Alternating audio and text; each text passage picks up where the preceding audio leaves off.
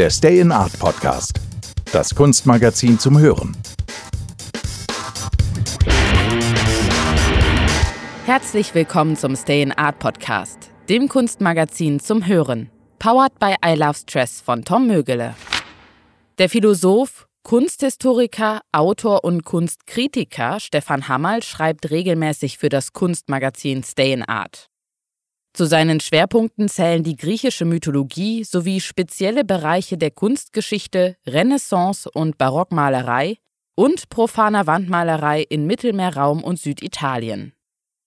In der Ausgabe Connectedness erfreut er die Leserschaft mit einem Beitrag über die Indifferenz des Sujets. Manet, ein Provokateur ohne Absicht? Paris, gefeierte Hauptstadt der Kunst, des Vergnügens, des wirtschaftlichen Aufschwunges als Segen der industriellen Revolution gepriesen, war zentraler Dreh- und Angelpunkt in der Blütezeit des 19. Jahrhunderts. Der Fortschritt war zum neuen Fetisch geworden, den man in Weltausstellungen, die damals groß in Mode waren, feiern konnte, zu denen die unterhaltungssüchtige Bourgeoisie, die es sich leisten konnte, hinströmte um sich im Sog des damaligen Mainstreams eines allgemein proklamierten wirtschaftlichen Aufschwunges einfangen zu lassen, sich daran zu erbauen und daran teilzuhaben. Nur mit dem einen Zweck, dazu zu gehören. Man gestattete es auch jungen Künstlern dort erstmalig auszustellen, um bekannt zu werden, wenn sie sich nur dem Diktum dessen beugten, was man als den guten Geschmack gelten ließ. Viele scherten dennoch aus, gingen eigene Wege, nicht nur in der darstellenden Kunst. Und sensible Naturen wie der Dichter Baudelaire betrachteten diese Veränderungen mit Skepsis und einer gewissen Trauer, der bekannten, aber meine Melancholie ist mir geblieben. Dieser gewisse Gesichtsausdruck einer in sich selbst zurückfallenden Nachdenklichkeit macht die meisten gemalten Gesichter Manets zu erratischen Ikonen, die eine stille Würde ausstrahlen, egal welcher Sujets er sich bedient. Und Manet wird vor allem durch eines bekannt werden, die Auslöschung desselben, um zu einer neuen Reinheit wie auch Unschuld des Blicks zurückzukehren, der vor dem Banalen, dem Alltäglichen, den Menschen, wie sie wirklich sind, nicht zurückschreckt, ja dies geradezu als das oberste Ziel ansetzt, welcher die Malerei revolutionieren wird. Alles Nebensächliche, vor allem das dem flüchtigen Blick verborgene, die Seele hinter den Dingen wie auch in den Gesichtern der Menschen, wird auch eine neue Distanz zu der Welt und zu den Dingen mit den Mitteln der Kunst heraufbeschworen, die sowohl den Blick als auch die Sprache der Dinge verändert, wie Francisco Charuta schreibt.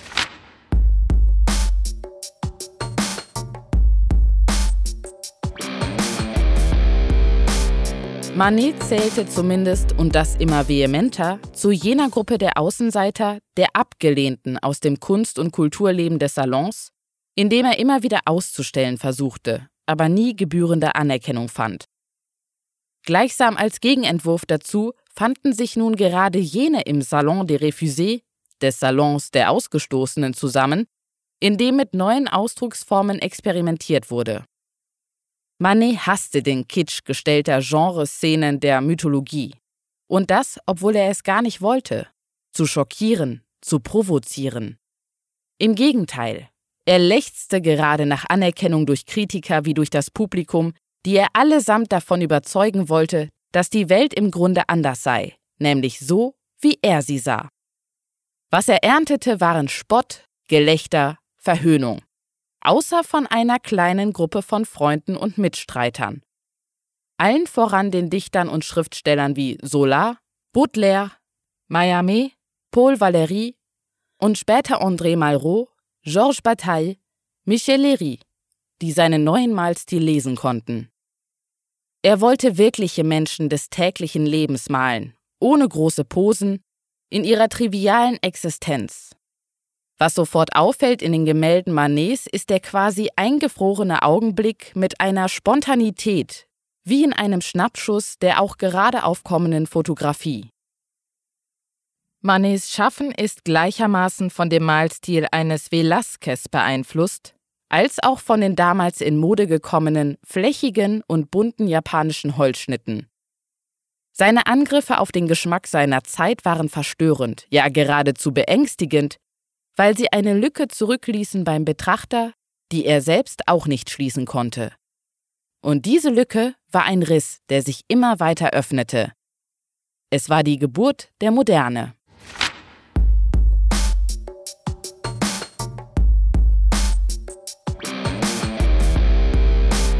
Nach dem Abschluss seiner künstlerischen Ausbildung bei Thomas Couture landete Manet im Salon einen Skandal nach dem anderen.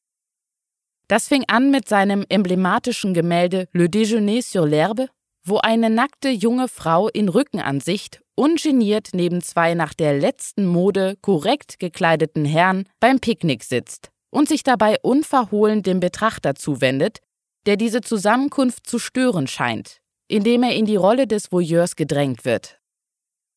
Dies war vollkommen ungewohnt und für das Pariser Publikum wie für die Kritik eine einzige Zumutung. Denn Nacktheit darzustellen war bis dahin nur im Zusammenhang mit mythologischen Allegorien ein Thema und traditionell betrachtet vor allem der natürliche Aufzug von Göttern. Hier wird auch keine Geschichte erzählt, welche ihre Nacktheit in Zusammenhang stellen oder erklären könnte. Es ist vielmehr eine Darstellung, die auf den Moment reagiert den der Überraschung des Unvorhergesehenen. Die nackte Dame dreht sich zum Betrachter um, aber nicht wie vom Blitz getroffen und mit dem Ausdruck von Scham, sondern blickt ihm unverhohlen ins Gesicht. Sie reagiert auf die Situation, in ihrer Nacktheit angeblickt zu werden und macht den Beobachter damit förmlich indirekt zum Komplizen, zwingt ihn quasi zu einer Reaktion auf das Unschickliche des Geschehenen während sich die beiden jungen Männer ganz entspannt in der Wiese ausgestreckt weiter unterhalten. Die Fantasie des Betrachters, einen Sinn dahinter zu entdecken, ist überfordert. Er kann die Szene nicht einordnen, in deren Geschichte er weder involviert ist, noch die Motivation kennt, warum die Dame nackt, die beiden Herren bekleidet sind. Auch die nähere Beziehung zu den beiden bleibt ihm unklar.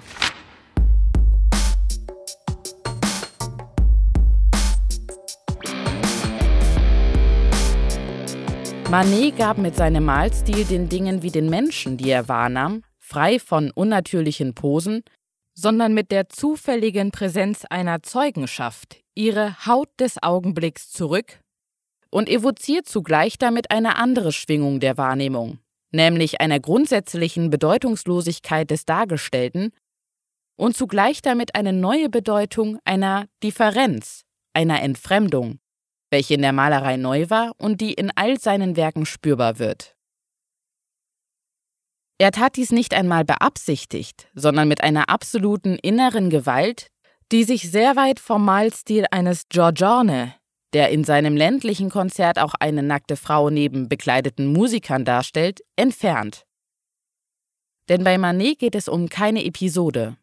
Manets nackte Haut im Akt der Olympia ist fast peinlich realistisch, und vor dem dunklen Hintergrund von einer harten Farbe, die das Auge schmerzt wie ein scharfer Gegenstand, wie seine Kritiker behaupten. Diese wirkt an sich, ganz ohne idealisierende Zutaten, mit einer nüchternen Aufdringlichkeit, wie sie zuvor niemand abgebildet hatte.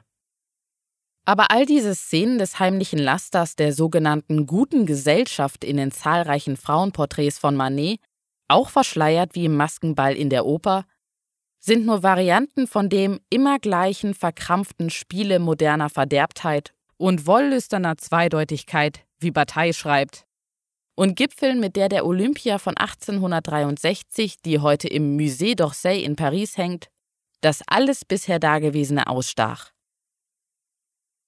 Offensichtlich inspiriert von Tizians berühmter Venus von Urbino ist es das Bild, welches die Kritiker wie das Publikum des Salons am meisten erregt hat. Man musste es sogar vor täglichen Angriffen mit Stöcken und Schirmen des empörten Publikums schützen. Doch es gab auch Bewunderer. Emile Solar schrieb über dieses Bild der Olympia: Ich behaupte, dieses Gemälde ist wirklich das Fleisch und das Blut des Malers. Sie enthält ihn zur Gänze und nur ihn allein.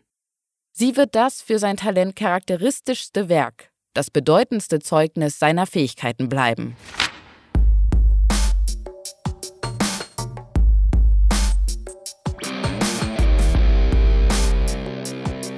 Wer war diese Olympia? Die den einzigen Fehler hat, vielen Fräulein zu ähneln, die sie kennen. Wie Sola weiter ausführt. Der Vorschlag des Bildtitels geht auf einen Vorschlag von Zachary Astruc zurück, einem Künstler und Kritikerfreund Manets, und stellt dessen bevorzugtes Modell zwischen 1860 und 1875 dar. Victorine Meur, damals gerade einmal 19 Jahre alt und offenbar eine stadtbekannte Kokotte. Dass dieses Bild einen Skandal auslöste, war klar. Und dass es die Kunstwelt erschütterte, ebenso. Das unisone Urteil der Kritiker, das zwischen Verachtung und beißendem Spott changierte, bringt Paul Valéry in seinem Triomphe de Manet auf den Punkt.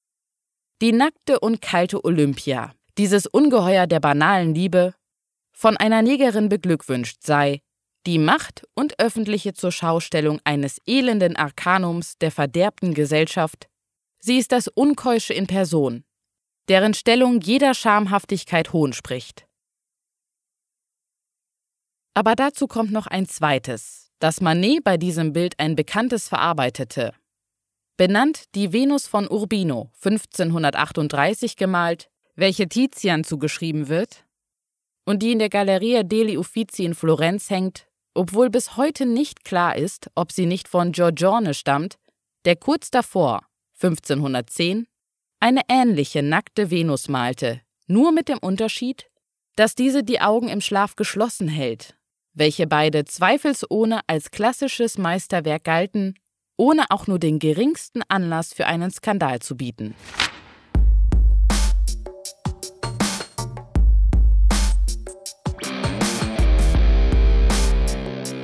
Wir merken sogleich den Unterschied und den Wandel in der Auffassung.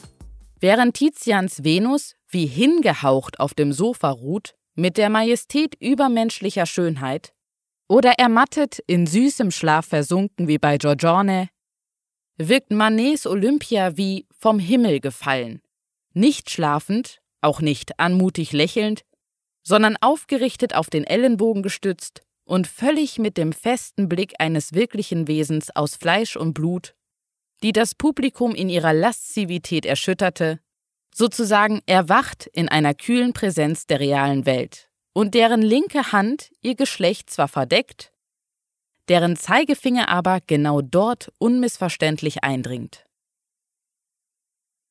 Wer hätte die Prognose gewagt, dass dieses Bild als eines der größten Meisterwerke der Kunstgeschichte des 19. Jahrhunderts nach dieser vehementen Ablehnung 40 Jahre später angesehen würde? Generationen von Bewunderern wie Kritikern haben sich daran abgearbeitet, in diesem Bild Hintergründiges zu entdecken, wie etwa Michel Léry mit seiner Fixierung auf das viel zitierte Halsband der Olympia. Und seine Sichtweise hat durchaus seine Berechtigung. Aber die dargestellte ist auch nichts weiter als eine prototypische Frau des 19. Jahrhunderts, wie sie einem täglich auf der Straße begegnen konnte, eben eine jeune femme parfaitement actuelle, eine ganz gewöhnliche junge Frau, auf der Höhe der Zeit keine Göttin des Olymps, nur eine, die sich zu einer solchen in den besonderen Momenten der Hingabe verwandeln könnte. Ihre Schönheit ist eine ganz nüchterne, und für Lery verkörpert sie jene Schönheit, welche die der Moderne ist. Und sie inauguriert eine Nacktheit, die man auch in Ermangelung jeden Gefühles, das auf ihrem Körper zum Ausdruck käme, geschaffen weiß für das große Geschehenlassen der Umarmung. Das großformatige Kunstmagazin Stay in Art ist im Handel erhältlich oder unter www.stayinart.com bestellbar. Wenn ihr es regelmäßig hören möchtet, abonniert unseren Podcast, der mit freundlicher Unterstützung von I Love Stress von Tom Mögele kostenlos zur Verfügung gestellt werden kann. Bis zum nächsten Mal, hier beim Stay in Art Podcast, wo wir die Kunst aus Gegenwart, Vergangenheit und Zukunft zum Hörerlebnis machen. Das war der Stay in Art Podcast, das Kunstmagazin zum Hören, der mit freundlicher Unterstützung von I Love Stress von Tom Mögele kostenlos zur Verfügung gestellt werden kann.